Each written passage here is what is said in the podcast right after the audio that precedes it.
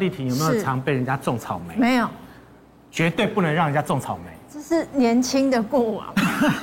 像小孩都两个种什么草莓？对啊，是不是？都都要去采草莓，带小朋友去采草莓。但是你意想不到吧？种草莓居然也会有脑中风的疑虑。你刚刚是说真的、认真的还是骗我？因为林医师就有一个这么荒谬的案例，林医师你说说看。是这样，就是说我们颈部啊，这个这边有很多血管哦，那血管会往上走，然后供应脑部哦。那有时候在颈部这个地方，如果有一些外力哈，当然种草莓是希望引起大家注意嘛啊，所以所以讲了这个，其实还有很多例子啊，比如说这个呃去去泰式按摩哦，或者扭脖子哦，去去去推拿哦，然后去按到这个脖子这个太剧烈的这个动作的话，有时候会把那个血管去扯到。那血管扯到那个，就是它会产生一个叫做动脉剥离的一个现象。哦，动脉剥离就是我们这个血管这个动脉里面有内膜，那个内膜剥落了，破了一个小洞。那这个小洞并不是整个血管破，它只是内膜破了。所以你的血流继续冲刷呢，就会血从那个小洞灌进去，然后把那个血管壁啊给撑出一个夹层。哦，这个叫动脉剥离。那撑出这个夹层呢，就会把这个管腔给塞住。哦，那就会产生中风，哦，这叫动脉剥离。那这个这个容呃容易好发在年轻人，哦，年轻人他活动量比较大，或者是这个血气方刚，外力比较大，对，那就会就会产生这种特殊型的中风了。嗯，所以这种这种病人有时候呢，他除了中风之外，他合并头痛或者是脖子痛，哦，他这边痛，然后又又又一边的无力，这时候我们可能就要高度怀疑他是不是叫动脉剥离的中风。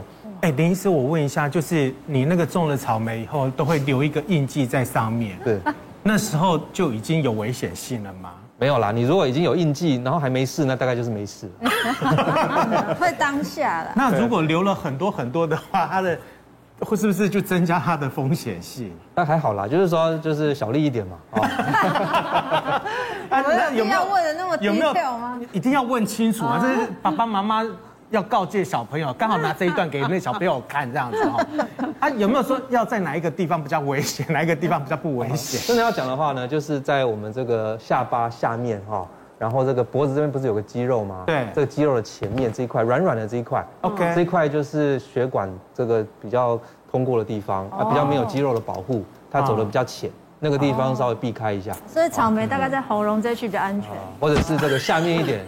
肌肉比较多的地方，肌肉比较多的地方比较没关系。所以下次那个你的男朋友、女朋友呢要亲你的时候，你说不要亲我，我会中风，是这样子。不可以种草莓，我们去采草莓就好。我们去采草莓哈。不过刚刚讲到的是他的那个动脉剥离啦，哈，那动动脉剥离。但是我们来看一下哈，这个是季晴的偏头痛，对问题哈，他是偏头痛吗？我我不太会，偶尔啊，对不对？女女生会不会？女生会是不是比较容易偏？我还好，很很少。我们办公室有一些女同事的话呢，他们会经常性的，可能在下午的时间点的时候，他们就会开始会有一些偏头痛这样子。嗯、对，但刚刚偏头痛这个，既然是脑血管壁破洞，就像刚刚林医师讲的，对对对。这我要稍微补充一下哈，就是说偏头痛这个词呢，其实它是一个很特殊的头痛啊。那进行这个这个头痛加这个中风，应该不算是偏头痛，它应该只是说它动脉剥离造成了一个头痛，然后同时中风这样子。那我们一般讲的偏头痛是，就像主持人讲的，女生哦比较好发，那她常常可能有时是经期之前呐，哈啊，她会或者是睡不好啊，她可能痛半边哦，然后痛起来会恶心想吐。哦，那个才是偏头痛，那种才叫做偏头痛。但是季晴这种痛的话，不是偏头痛，那个不是偏头痛。当时季晴把这事情讲出来的时候，大家也吓一跳，就说，因为他也蛮年轻的，四十多嘛，哈。那他发生这个事情的时候，那时候可能还不到四十岁。那因为女生啊，哈，常常会，你说生理期来前也会痛，走了也会痛，哈。然后这个有时候胃啊怎么样，就女生常常这个痛的问题就比较多。那她是比较严重，是说她突然这个就说冰冰小小狗啊，哈，这样子，两个月。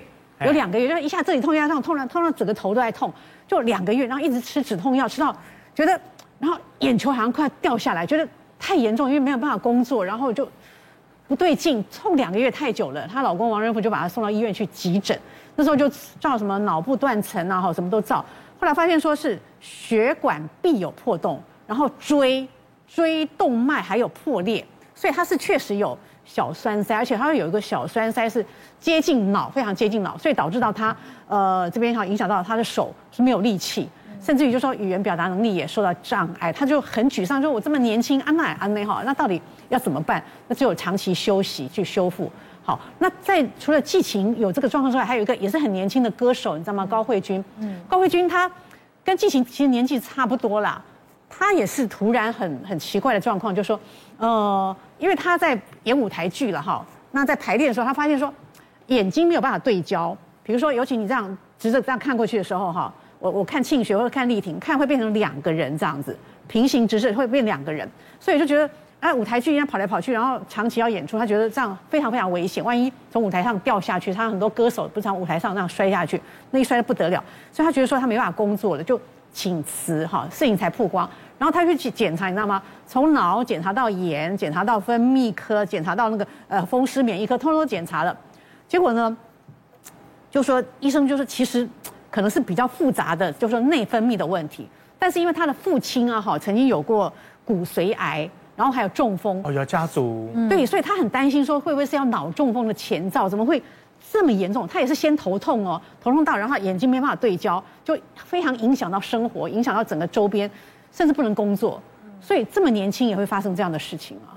但是好像有一些都会发生在眼部，对不对？对，可是我我想请教林医师，像我们头痛，一般人上班族很常发生嘛，对，吞一颗止痛药，可是。不太能常常这样抑制他的痛，对不对？应该是这样说哈，头痛哈最重要的，在我们的立场要分，它是所谓的原发性头痛还是次发性头痛。嗯，次发性头痛就是说你脑部有一个什么问题，它的症状是以头痛来表现，但是它是真的有问题的哦。比如说季晴这个是动脉剥离造成的头痛，这个就是次发性头痛，或者是有人是长脑瘤，嗯，哦，然后但是刚好压到神经头痛，嗯，这叫做次发性头痛。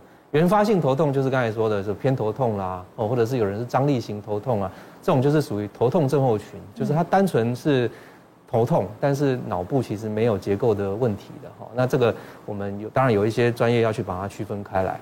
那所以就是说，如果您的痛是呃成年才出现哦，比如说您四十几岁以前从来不头痛，哎怎么某一天开始头痛哦，然后就就一直持续了。这个可能就不太对劲啊，或者说你的痛是只局限在一个地方哦，比如说我们一般头痛可能一下痛这边，一下痛那边。对。你说你的痛怎么一直都局限在眼眶哦，每天就是痛这个位置，其他都不会，那可能也有问题。嗯。还有一个就是说你痛起来的时候会伴随其他的症状，比如说你痛不是只有痛，你还那个讲话口齿不清，嗯，或者是痛起来的时候你的哎某一个地方是麻木的，哦，或者是甚至手抬不起来，这种就是。有症状，有神经学症状，哦，这种就是次发性头痛的危险因子，这种就是要赶快去治疗。那如果你的头痛是从年轻，比如十几岁，然后一路到二三十岁，就是固定经前就会痛一下，哦，然后就会好一点，啊，吃个药会好一点，哦，然后然后这个频率跟这个强度都差不多，一直都是十几年来都是这样，那大概有问题的机会不大。哦，这个就属于原发性头痛，所以这样就比较可以去偶尔吃个止痛药这样。这个就看频率啦。如果说你频率不是很高，你吃个止痛药就好，那大概就是这样子。那他如果吃了止痛药以后的话，他的痛还是没有办法解决的话，那很有可能是次发性的头痛喽。这个次发性头痛通常第一个就是吃药会效果比较差，对，他可能吃药效果不好哦。那或者是说他的他的这个形态是跟以前的痛不一样的。你你觉得这个痛跟以前？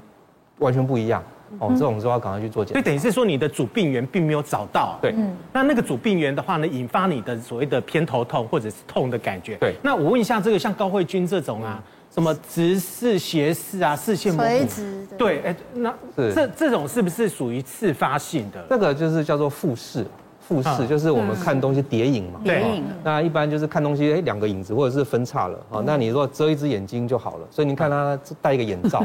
因为他不戴眼罩，两个视线是交叉的，他没办法走路的。那这跟脑中风有没有关系啊？这个哈，这个通常都是影响到那个脑干，脑干那个地方就是会出这个动眼神经嘛，哈，会控制眼睛的动。那他那个地方出问题的话呢，他眼睛就没办法对焦，对焦，他可能说歪一边。那那刚才它垂直型的，就是它上下对不准，它就垂直型的。嗯。那有的人是左右对不准，它就会水平性的复视。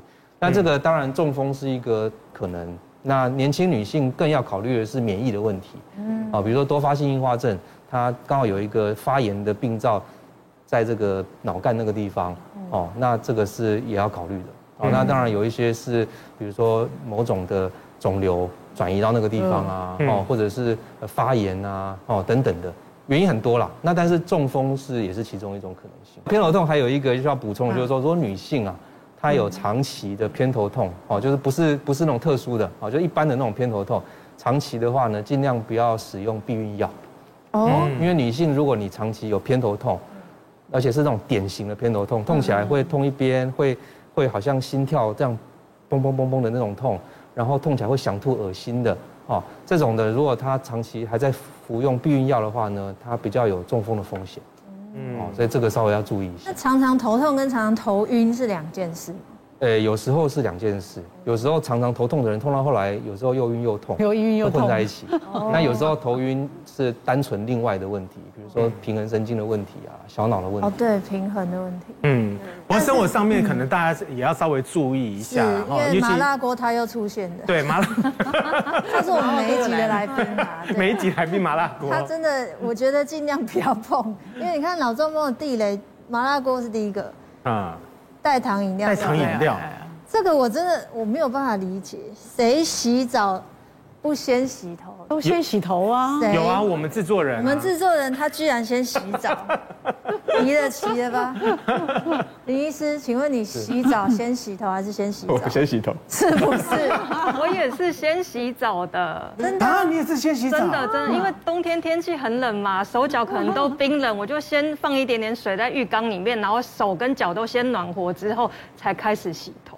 真的，我觉得比较是你如果先洗澡再洗头，等下身体还得洗一遍啊。对啊，肥皂都在一起洗啊。不是从头洗到尾嘛？应该是说，如果很冷的话，你可以先冲热，冲一下，就身体先冲热，然后再开始洗，不要一下子就直接。其他都很冷，然后热水突然灌在头上，你头又低下去，哇，那可能血管就姿势性又高低血压。所以林医师先洗头的毛病是在于温度。对，其实主要是温差的问题啊。顺序我觉得倒不是关键，就是说，今天天气很冷，我们全身的血管都是收缩的，哦，为了保暖嘛。那今天你你热水下去，它血管就会放松，哦。所以今天如果说你其他身体都很冷，然后只有冲头的话，那头尤其是你又低着头。那你只有头皮是血管是放松的，你其他身体血管都是收缩的，这时候你的血就灌到脑部去。嗯那如果你又低着头的话，当然脑压就比较高，就比较容易有破裂的风险。哦，那当然前提是你的血管本身要有问题嘛，哦，要有问题，然后那这个又是一个诱因才会出问题啦。哦，那平常人大概不用这么紧张。那但是如果比较简单的做法就是天冷的时候呢，呃，如果浴室有那个暖风啊，就给它记得开着，哦，对，然后或者是你在那个放热水的时候，让它蒸汽稍微有点出来，对，然后进再脱衣服，让浴室的温度稍微高一点，然后这时候再脱衣服，然后脱完衣服呢，身体先冲热，啊。冲热之后再开始洗头，应该是这样子的一个。所以林医师洗头的时候不能这样子洗，头不能这样子把它，就是不要低低下，低太下，太低了。